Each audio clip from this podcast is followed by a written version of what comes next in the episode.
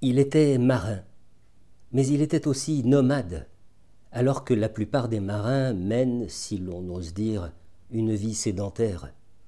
Ils ont l'esprit d'un tour casanier, et leur maison ne les quitte jamais, c'est le navire. Il en va de même pour leur pays, la mer. Rien qui ressemble plus à un navire qu'un autre navire, et la mer est toujours la même.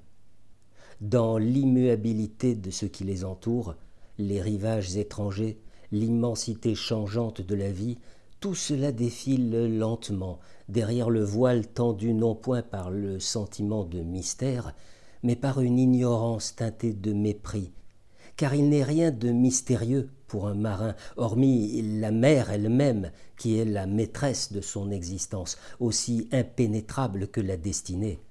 Quant au reste, après ses heures de travail, le hasard d'une flânerie ou d'une bordée à terre suffit à déployer à ses yeux le secret de tout un continent, et il estime en général que le secret ne vaut pas d'être connu.